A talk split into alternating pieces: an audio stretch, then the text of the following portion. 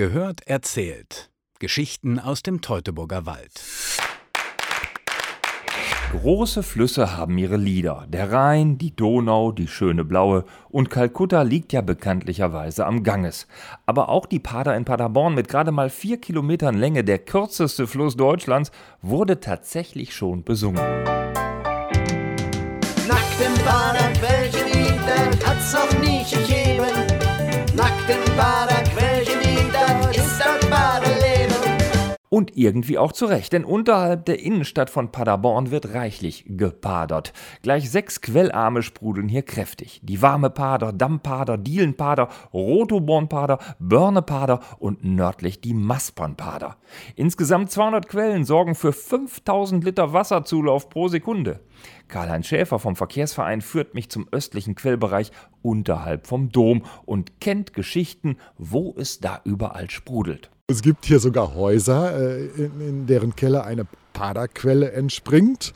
Ähm, ich konnte da mal hin in so ein Privathaus, der entsprang im Keller und sie hatten in diesem kleinen Bachlauf, der dann nach außen führt, in diesem Rinnsal, hatten sie ihre Sprudel- und ihre Bierkästen stehen. Also die brauchten die auch nicht in den Kühlschrank zu tun.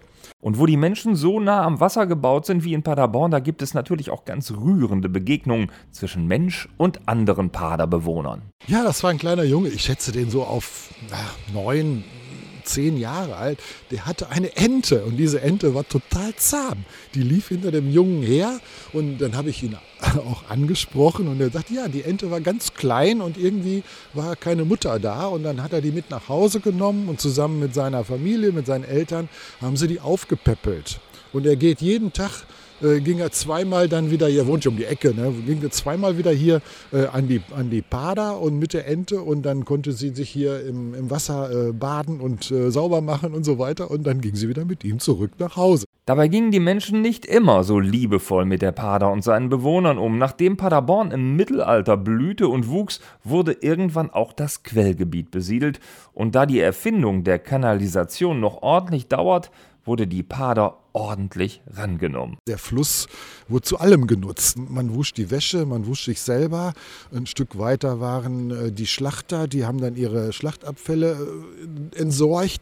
Ein Stück weiter äh, waren vielleicht die Färber, die haben dann das Leinen gefärbt. Auch das wird wieder entsorgt. Und so kam dann ja, alles Mögliche, was wir heute als Müll oder als Abfall bezeichnen, irgendwo in die Pader rein. Machte sie auch schmutzig und dreckig irgendwo auch. Bah, nach solchen Erzählungen werde ich die Wasserhähne bei mir zu Hause heute besonders liebevoll aufdrehen, denn bei all dem, was da so in der Pader rumschwamm, wurde ja auch noch daraus getrunken. Kein Wunder, dass damals 300 Bürger Bier brauten, denn der Alkohol darin tötete die krankheitsbringenden Bakterien im Wasser. Damals rettete Biertrinken also Leben. Später wurde der Fluss sogar als Wagenwaschanlage missbraucht, sagt Karl-Heinz Schäfer. Hier in diesem Quellbecken, man sieht das, kann man äh, ebenerdig in das Becken hinein und äh, auch wieder hinaus. Das sind ja diese Schrägen, die wir hier sehen. Und die Kohlenhändler sind abends nach Feierabend, dann waren sie ja schwarz und schmutzig, die sind mit ihrem Pferd, mit ihrem Wagen hier rein und dann wird das Pferd erstmal sauber gemacht, da wird der Wagen sauber gemacht und selber hat man sich natürlich auch mal erstmal ein bisschen Wasser ins Gesicht äh, gespritzt und äh, ja, damit man dann halbwegs anständig äh, nach Hause kam. Nach den Zerstörungen des Zweiten Weltkriegs beschloss die Stadt Paderborn, das Quellgebiet unterhalb der Innenstadt nicht erneut zu bebauen.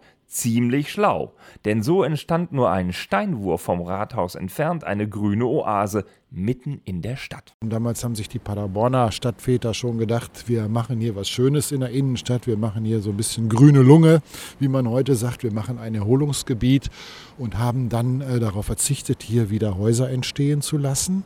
Äh, sondern haben hier eine Parkanlage gebaut. Und das ist das, was wir gemeinhin unter Paderquellgebiet verstehen. Wenn einer Paderquellgebiet ähm, sagt, ich gehe ins Paderquellgebiet, dann geht er eigentlich in diese Parkanlage. Und für die Kinder ist ein Modell der sogenannten Wasserkunst ein Hit. Ein moderner Nachbau des hölzernen Originals aus dem Mittelalter, der zeigt, wie die Paderborner Wasser in die höheren Stadtteile pumpten.